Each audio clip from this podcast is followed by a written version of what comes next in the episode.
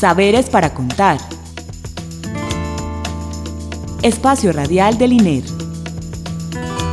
Instituto de Estudios Regionales. Universidad de Antioquia. Identidad, territorio, Cultura, investigación, diálogo. región, expresiones.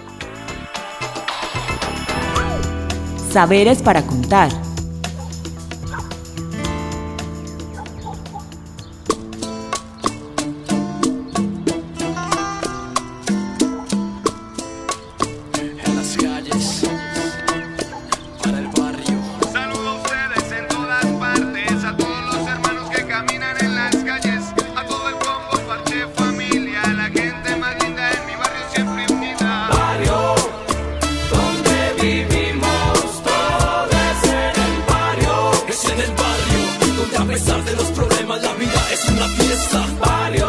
Buenas noches, apreciada audiencia de Saberes para Contar.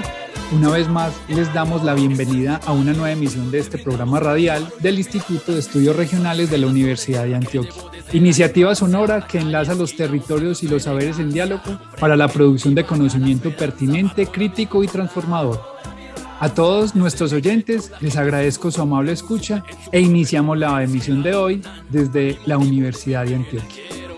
Este es mi barrio el fin. mi barrio que me interesan, momentos que nunca Agradecemos a Beatriz Elena Mejía Mejía, directora de la emisora cultural Universidad de Antioquia, Esto es para el barrio, para mí es necesario, siempre hospitalario, siempre solidario. Antes de empezar con nuestra invitada y con cada uno de los detalles que tenemos para hoy, le envío un saludo a la profesora Isabel. Ella en este momento no nos puede acompañar, pero sea que estés Isa, eh, te enviamos un saludo afectuoso aquí desde Saberes para Contar.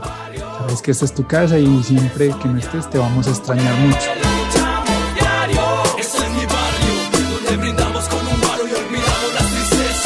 Para comenzar, vamos a iniciar con el boletín INER. Ustedes saben que es una nueva sección que hemos estado implementando en los últimos programas y para esta emisión queremos resaltar varios aspectos.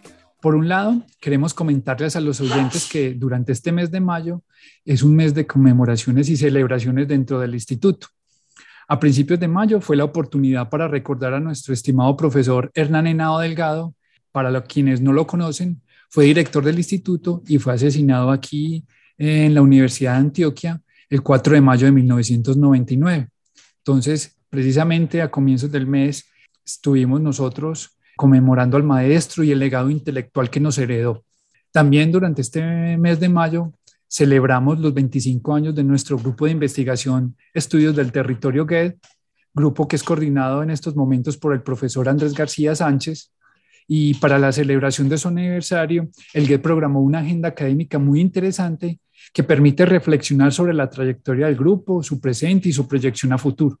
Esta agenda tiene programados varios conversatorios. Tendremos conversatorios el próximo 20 de mayo, el 2 de junio y durante el mes de agosto. Entonces, para que por favor estén muy pendientes de, la programación de las redes sociales del instituto, que ahí vamos a estar subiendo cada uno de los posts, cada una de las imágenes que van a estar anunciando cada una de las convocatorias, exposiciones y todo lo que vamos a estar haciendo alrededor de esta celebración. Acá precisamente en Saberes para Contar tendremos un especial de cuatro programas de los 25 años del GAY que iniciaremos eh, el próximo lunes, es decir, después de este programa, para que también estén muy pendientes. Aparte de esto, que también es otro de los motivos por lo cual tenemos a nuestra invitada de hoy, tendremos una exposición que se ha denominado Medellín Ciudades Otras, que ya abrió sus puertas al público en general, pero con inscripción previa. Y el día de hoy estaremos con la profesora Eulalia hablando precisamente de esta exposición. Y para finalizar, el boletín INER, quiero resaltar la programación del Cine Club Nanú, que se ha denominado retrospectiva audiovisual, la cual se ha realizado de manera conjunta con el área de comunicaciones de la Asociación Campesina de Antioquia, Producciones El Retorno. Iniciamos el martes 3 de mayo con el documental La Fiesta Blanca. Continuamos mañana, martes 17, con el documental. Van a haber varios. Uno es Dignidad Campesina, el retrato de una mujer campesina, y esto no puede haber pasado. Son tres documentales y el 31 presentaremos otra, otra tanda de documentales que se llaman Para mí esto es historia, representando el porvenir y construyendo soberanía alimentaria desde el territorio. Además, ese día también tendremos un conversatorio con varias realizadoras campesinas que han participado en la creación de estos audiovisuales. Esperamos que nos acompañen. Todo esto va a ser en el auditorio 10217 de acá de Ciudad Universitaria. Las proyecciones son a las 2 de la tarde, todo tanto el 17 como el 31. Así es que los que nos, nos estén escuchando ya saben que tienen programa para ese día y que para que por favor nos acompañen. Entonces, ahora sí, le doy paso a nuestra invitada de la noche, muy buenas noches, profesora Eulalia, ¿cómo estás? Para nosotros es un placer volverte a tener aquí en Saberes para Contar, que nos estés acompañando precisamente en este tema de los 25 años del GET. Entonces, para que aquí te dejo los micrófonos para que saludes a nuestra audiencia. Sí, buenas noches Nelson y a toda la audiencia. Muchas gracias por la invitación y contenta de volver a estar acá en Saberes para Contar. El gusto es de nosotros, eh, usted sabe que a nosotros nos gusta mucho que tú nos visites y nos cuentes siempre en qué andas y los proyectos que estás liderando, que precisamente hoy vamos a hablar de los 25 años del GET, o sea, no solo de los 25 años, también de todas las actividades que hay conjuntas y de la exposición que en este momento tenemos. Entonces, empecemos, Eulalia, contándole a nuestros oyentes un poco acerca de, los 25 años, cómo se une esto con la exposición y lo que esto de pronto representa para el instituto. Bueno, sí, Nelson, no, estamos muy contentos precisamente de conmemorar los 25 años del, del Grupo Estudios del Territorio, que surge en 1997 y que ha sido uno de los grupos que ha estado pues funcionando en nuestro Instituto de Estudios Regionales.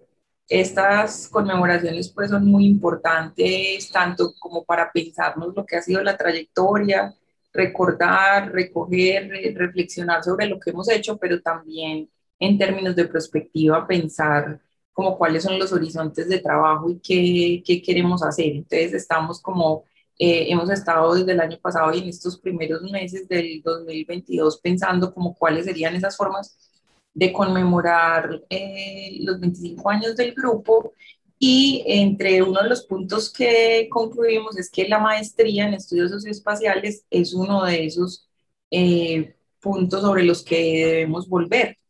Y a propósito, pues la maestría en estudios socioespaciales cumple 15 años este año, la primera corte inició en el 2007 y podemos decir que la maestría pues muchos de los debates de la maestría se dieron al interior del grupo Estudios del Territorio y que también pues los trabajos de la maestría y los estudiantes han retroalimentado y han provocado retos en nuestro quehacer como grupo. Entonces, una de las ideas que tenemos es, bueno, ¿cómo hacer para, para resaltar eso que hemos hecho desde, las, desde los trabajos de investigación de la maestría relacionados con el grupo, ¿cierto? Como docentes del grupo hemos propuesto seminarios, cursos selectivos y hemos estado pues como muy al frente de los contenidos curriculares de la maestría y a la vez hemos acompañado como directores y asesores trabajos de investigación y los estudiantes también han participado, estudiantes y egresados han participado activamente en el GED. Entonces creemos pues que una parte fuerte de esta conmemoración del grupo es la maestría. Entonces, ese es como cómo nos articulamos con, con esta conmemoración. Y en ese sentido, pues también pensando en esos otra, otros soportes y narrativas eh, en las que se ha caracterizado el trabajo del instituto y del GUE específicamente, pues tenemos dos trabajos de, realizados en la sexta corte de la maestría, que son los de María Camila Aguilar y Andrés Mauricio Palencia. Ellos son arquitectos ya también egresados de nuestra maestría, que hicieron dos trabajos, el uno sobre prácticas de la infancia, niños y niñas en la comuna 6, 12 de octubre y otro sobre el Parque del Periodista como uno de los espacios públicos del centro de la ciudad de Medellín. Y a raíz de esas dos investigaciones, como una deriva posterior, surgió la intención de hacer esta exposición que hemos titulado Medellín, Ciudades Otras, pues con el propósito de, de proponer unos diálogos ciudadanos, pero también por apostarle a otras formas de divulgación y apropiación social del conocimiento, ¿cierto? Andrés y Camila un poco entregaron su tesis escrita, su trabajo escrito, pero reunieron y produjeron una gran cantidad de material gráfico, de, fotografías, de planos, de dibujos, eh, que quisieron divulgar a través de esta exposición. Eh, entonces, un poco en esa reflexión de los 25 años del INER, con esta exposición queremos contar un poco el trasescena de las investigaciones, de las metodologías que se usaron, pero también en otras posibilidades de comunicar y de divulgar el conocimiento. Interesante, Edu. Precisamente eh, vamos a presentarle a los oyentes el resultado pues, de eh, unas entrevistas que realizamos con Camila y con Andrés de lo que fue esa visita a, al Centro de Exposiciones Santa Clara. ¿Le puedes decir así, Edu? ¿Cómo, cómo lo nombro? Taller Santa Clara, mejor. Sí. Perdón, al Taller Santa Clara. Y eh, vamos a escuchar eh, un poco qué nos dicen acerca de esta exposición eh, y nos den un contexto para que los oyentes se animen también a visitarlos. Si quieres, Evo, ahorita al final decimos el taller exactamente dónde queda para que los interesados puedan visitar, recordándoles que muchas de las visitas son con inscripción previa y que deben estar pendientes de las redes sociales para hacer dicha inscripción. Entonces, ¿te parece o quieres agregar algo más, Evo? Listo, no, listo. Yo creo que podemos dar paso como a esas voces de, de Camila y Andrés, que son los protagonistas de, de, la exposición y también pues las personas que la han visitado, porque esa es la idea, pues, de sobre todo la activación y los diálogos, ideas que se puedan generar a partir de ella. Listo, entonces vamos pues a escuchar a Andrés y a Camila.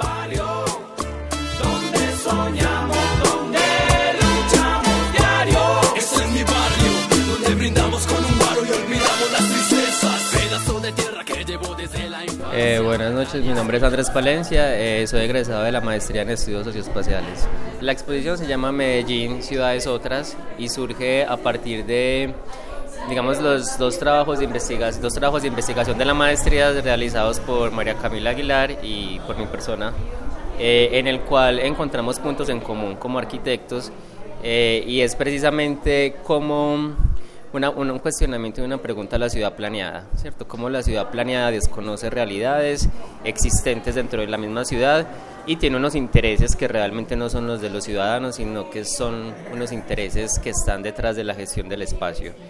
Eh, a partir de esas preguntas o de esas premisas, nosotros eh, nos volvemos a las tesis de las maestrías a buscar como la información que allí teníamos y empezamos a encontrar como varios elementos que pueden servir eh, de insumo para, para cuestionar el ejercicio de la planeación, ¿cierto? Para cuestionar como esa ciudad planeada. Entonces digamos que eh, tratamos desde nuestro quehacer como arquitecto primero plantear, hacer un análisis de los lugares, de los territorios en los cuales trabajamos, eh, posteriormente entonces ese, ese análisis que es muy físico-espacial lo lo llevamos a un asunto de las prácticas, ¿cierto? Que cómo esas prácticas de las personas producen el espacio y digamos que allí encontramos eh, insumos del trabajo de campo, tanto de María Camila como el mío, eh, digamos que para entender un poco esa, esa ciudad que produce la gente. Entonces un contraste entre esa ciudad dura de concreto y esa ciudad producida por las personas, eh, que es como lo que nosotros queremos encontrar acá.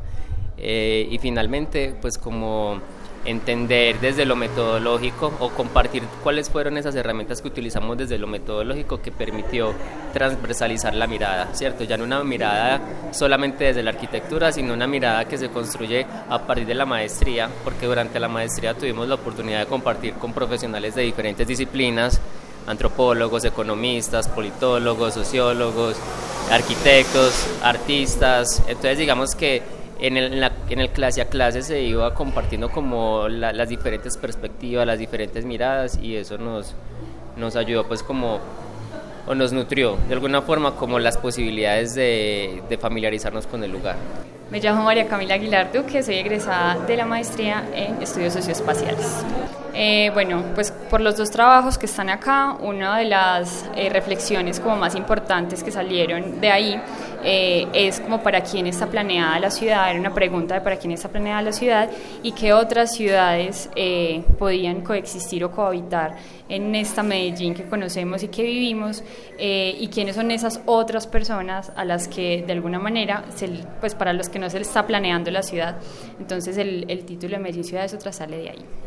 Eh, siempre pretendimos eh, salirnos un poco también como de la rigidez académica, a pesar de que, pues claro, en los textos se ve de dónde vienen, como las reflexiones que son muy académicas, pero digamos que el acercamiento también a lo gráfico, a lo fotográfico eh, y como a estos esquemas de análisis que de alguna manera proponemos, creo que son más cercanos como a la lectura de las miradas de cualquier persona. Entonces, eh, creo que no hay cómo no sentirse eh, identificado por lo menos con alguna foto o algo de lo que se presenta en la exposición. Digamos que desde el ejercicio profesional, antes de hacer la maestría, había muchas preguntas frente a cómo nosotros los arquitectos nos enfrentamos al ejercicio, al ejercicio proyectual y al, digamos que al trabajar con el espacio de una manera muy distante a, a esas realidades. La maestría, la maestría permite, pues, o, digamos que permite entender otras, otras formas de producir ciudad que de alguna forma eh, le dan fuerza a ese argumento, ese argumento de, entender que la ciudad no son solamente los edificios y las vías, sino que la ciudad tiene un montón de, dinámicas eh, que, que, se tejen alrededor de ella y, y dentro de ella eh, que permite, digamos, eh, hacer otras preguntas. Y cuando uno llega como a, a, tratar de entender esas dinámicas, entiende otros sucesos de ciudad que hace imposible que ciertos proyectos de infraestructura física funcionen, ¿cierto? Eh, parques que no funcionan como parques, plazas que no funcionan como plazas, vías que no funcionan como vías. entonces digamos que ahí creo que eh, la maestría permite de alguna manera hacer preguntas, hacer preguntas a ese ejercicio, a ese ejercicio proyectual que desde la arquitectura nos enseñan de una manera, digamos que muy enfática.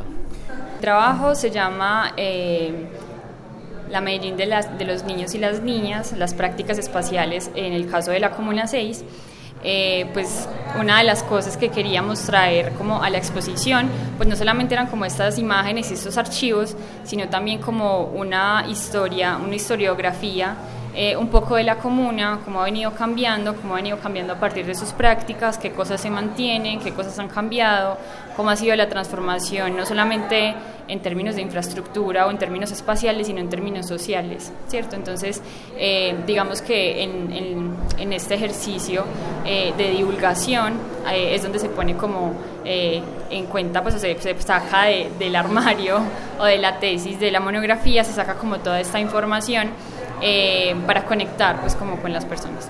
Pues una de las razones por las cuales yo decido también hacer esta maestría pues tiene que ver con eh, querer entender el espacio de otra manera, ¿cierto? Digamos que desde lo técnico eh, el espacio está muy en función de lo físico, y aquí nos interesaba, pues o me interesaba a mí particularmente como complejizar ese concepto de qué era el espacio, cómo el espacio es producido eh, no solamente viéndolo pues como en calidad de contenedor, ¿cierto? Como de relaciones sociales, sino como en la complejidad al ser producido y al también producirnos a nosotros. Entonces, eh, creo que pues ese punto de fuga eh, desde la arquitectura tiene que ver con entender que los, las ciencias sociales y la arquitectura van de la mano, pues la arquitectura no deja de ser una ciencia humanista, pero creo que sí hay un énfasis importante en lo técnico, de lo cual yo pues siempre estando ahí eh, me, gustaba desdibujarme y entender como otras, otras realidades. Ahorita también como que lo planteaba en la conversación y es qué tan útil puede ser la planeación urbana, ¿cierto? Para que una ciudad funcione como debería funcionar. Eso es un pensamiento utópico, ¿cierto? Eh, digamos que digamos que esa, ese, pensamiento utópico, pues eso nunca va a suceder, ¿cierto? Pero sí es posible pensar como eh, unas formas más reales de entender la ciudad. O sea, la ciudad nunca va a ser un paraíso, nunca va a ser un Edén, pero sí es importante que esa, esas fugas, o sea, cuando te hablamos de esas fugas, es la mayoría de arquitectos quieren hacer posgrados en planeación urbana, ¿cierto? Eh, porque tienen una idea en la cabeza de que la ciudad puede funcionar perfectamente, ¿cierto?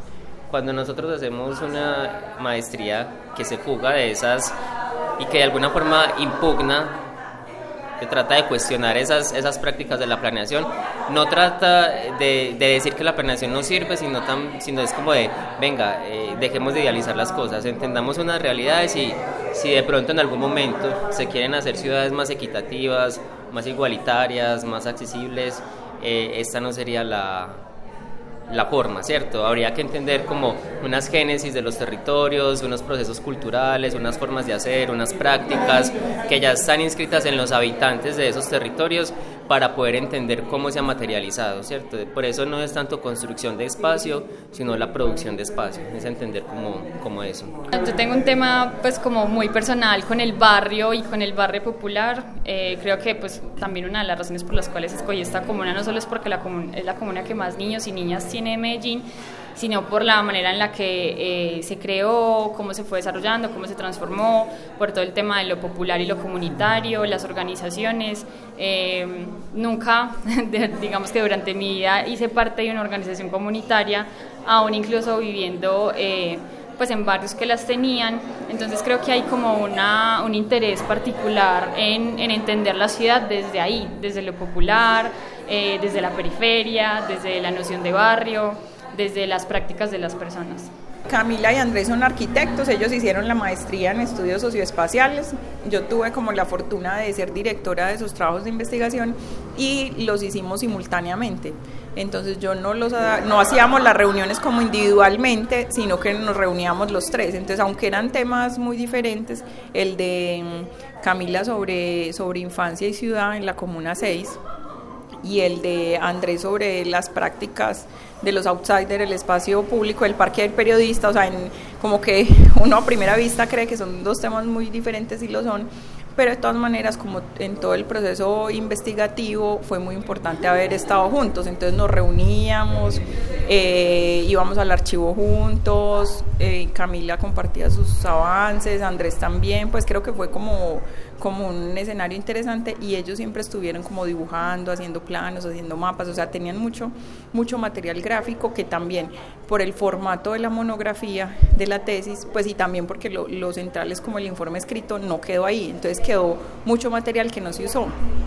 Entonces, desde que ellos terminaron la tesis, siempre eh, hubo esa intención de qué más hacer, pues cómo, cómo divulgar esa información para que no se quedara solo en la tesis y aprovechar todo ese material gráfico. Entonces, un poco como que ahí se cruzaron los, los caminos y a propósito del taller Santa Clara, que es un espacio que está pensado también como para este tipo de actividades, entonces como que se conjugó como el interés de Andrés y de Camila por hacer la exposición y que estaba el espacio eh, entonces ahí empezó la exposición. Definitivamente Camila y Andrés como arquitectos sienten que la maestría les aportó mucho en términos de, de, la etnografía, por ejemplo, ¿cierto? De hacer una entrevista, de hacer un taller, de observar, de hacer un diario de campo. Eso ellos no lo hacen desde la arquitectura, entonces eso fue una cosa que les aportó y también eh, por ejemplo, el trabajo de archivo, ¿cierto? Que es lo que generalmente hacemos los historiadores, o sea, los arquitectos, pues si acaso trabajarán con planos actuales, a veces revisan otros anteriores, pero otra cosa es mirar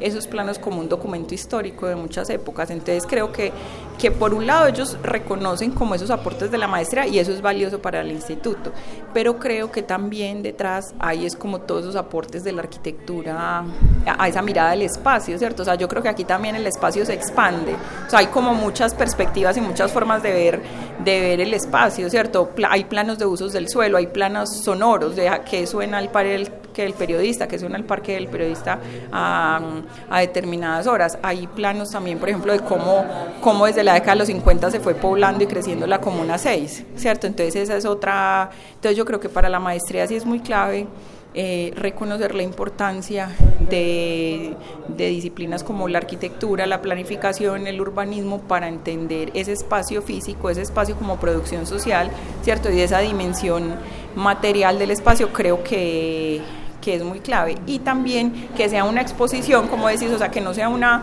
una monografía, también es muy interesante porque permite llegar como a otros públicos, ¿cierto? O sea, aquí puede, no, no, muchas personas se leen, o uno diría que más bien pocas personas se leen un informe completo de investigación y puede que no suscite lo mismo que suscite una exposición donde hay fotografías, donde hay imágenes, donde hay preguntas, donde hay posibilidad de tocar también algunas cosas, entonces yo creo que para el instituto sí, sí se abre como un camino interesante de, de, de, una forma, o sea, ya lo hemos hecho y hay una trayectoria también pues con todo el trabajo de los textiles y en otras, en, en otros campos pues y otras investigaciones también han hecho eh, exposiciones y laboratorios y cosas interactivas, pero creo que en la maestría es una cosa que lo debemos pensar y seriamente, pues porque eso también requiere recursos, tiempos y otras cosas, pero creo que por ejemplo para los estudiantes nuevos de estas cortes que empiezan va a ser interesante ver esta exposición porque les puede dar como ideas para sus trabajos, entonces sí, yo creo que,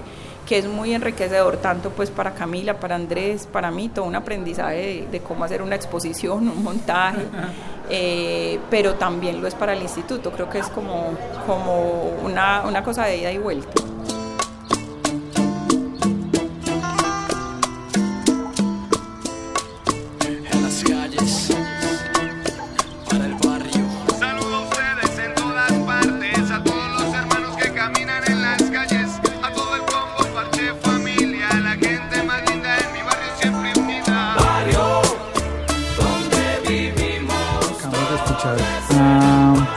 A Camila, a Andrés, con relación a la, experiencia pues, que tuvieron con la exposición de Medellín Ciudades Otras, una exposición que en este momento todavía está eh, abierta al público.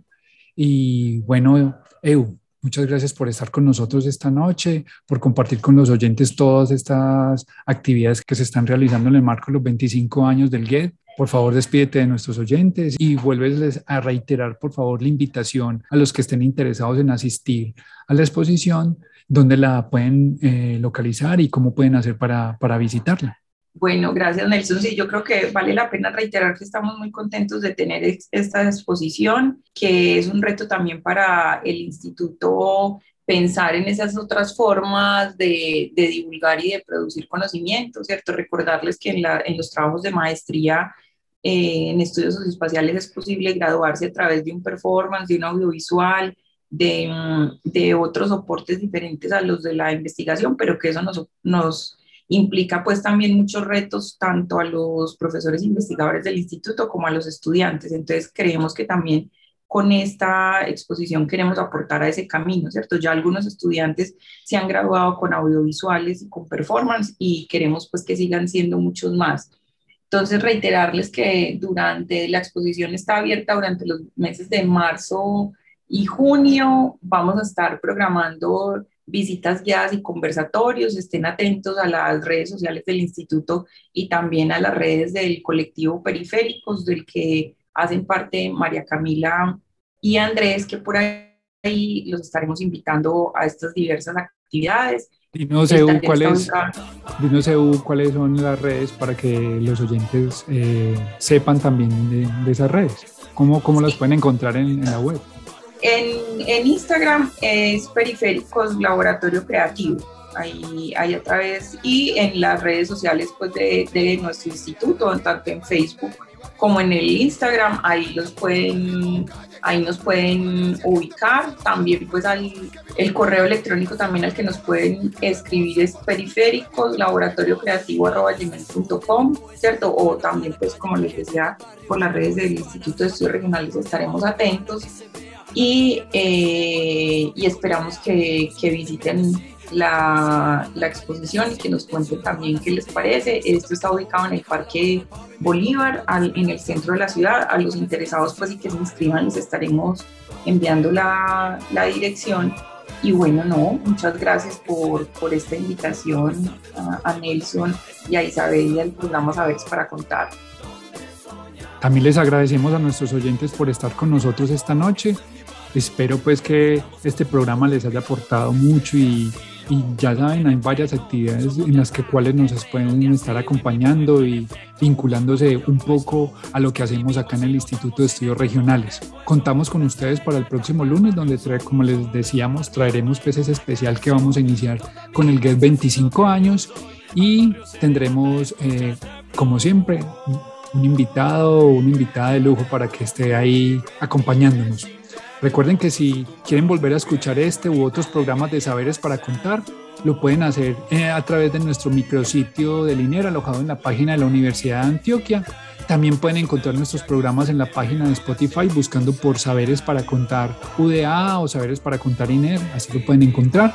Los que deseen, tengan preguntas, quieran, tengan alguna duda con relación a alguno de los programas específicos, en fin, La, la, solicitud que tengan nos pueden escribir al correo de comunicacionesiner.uda.edu.co. Les deseo un feliz resto de noche y que pasen un feliz eh, resto de semana. Nos vemos hasta el próximo lunes.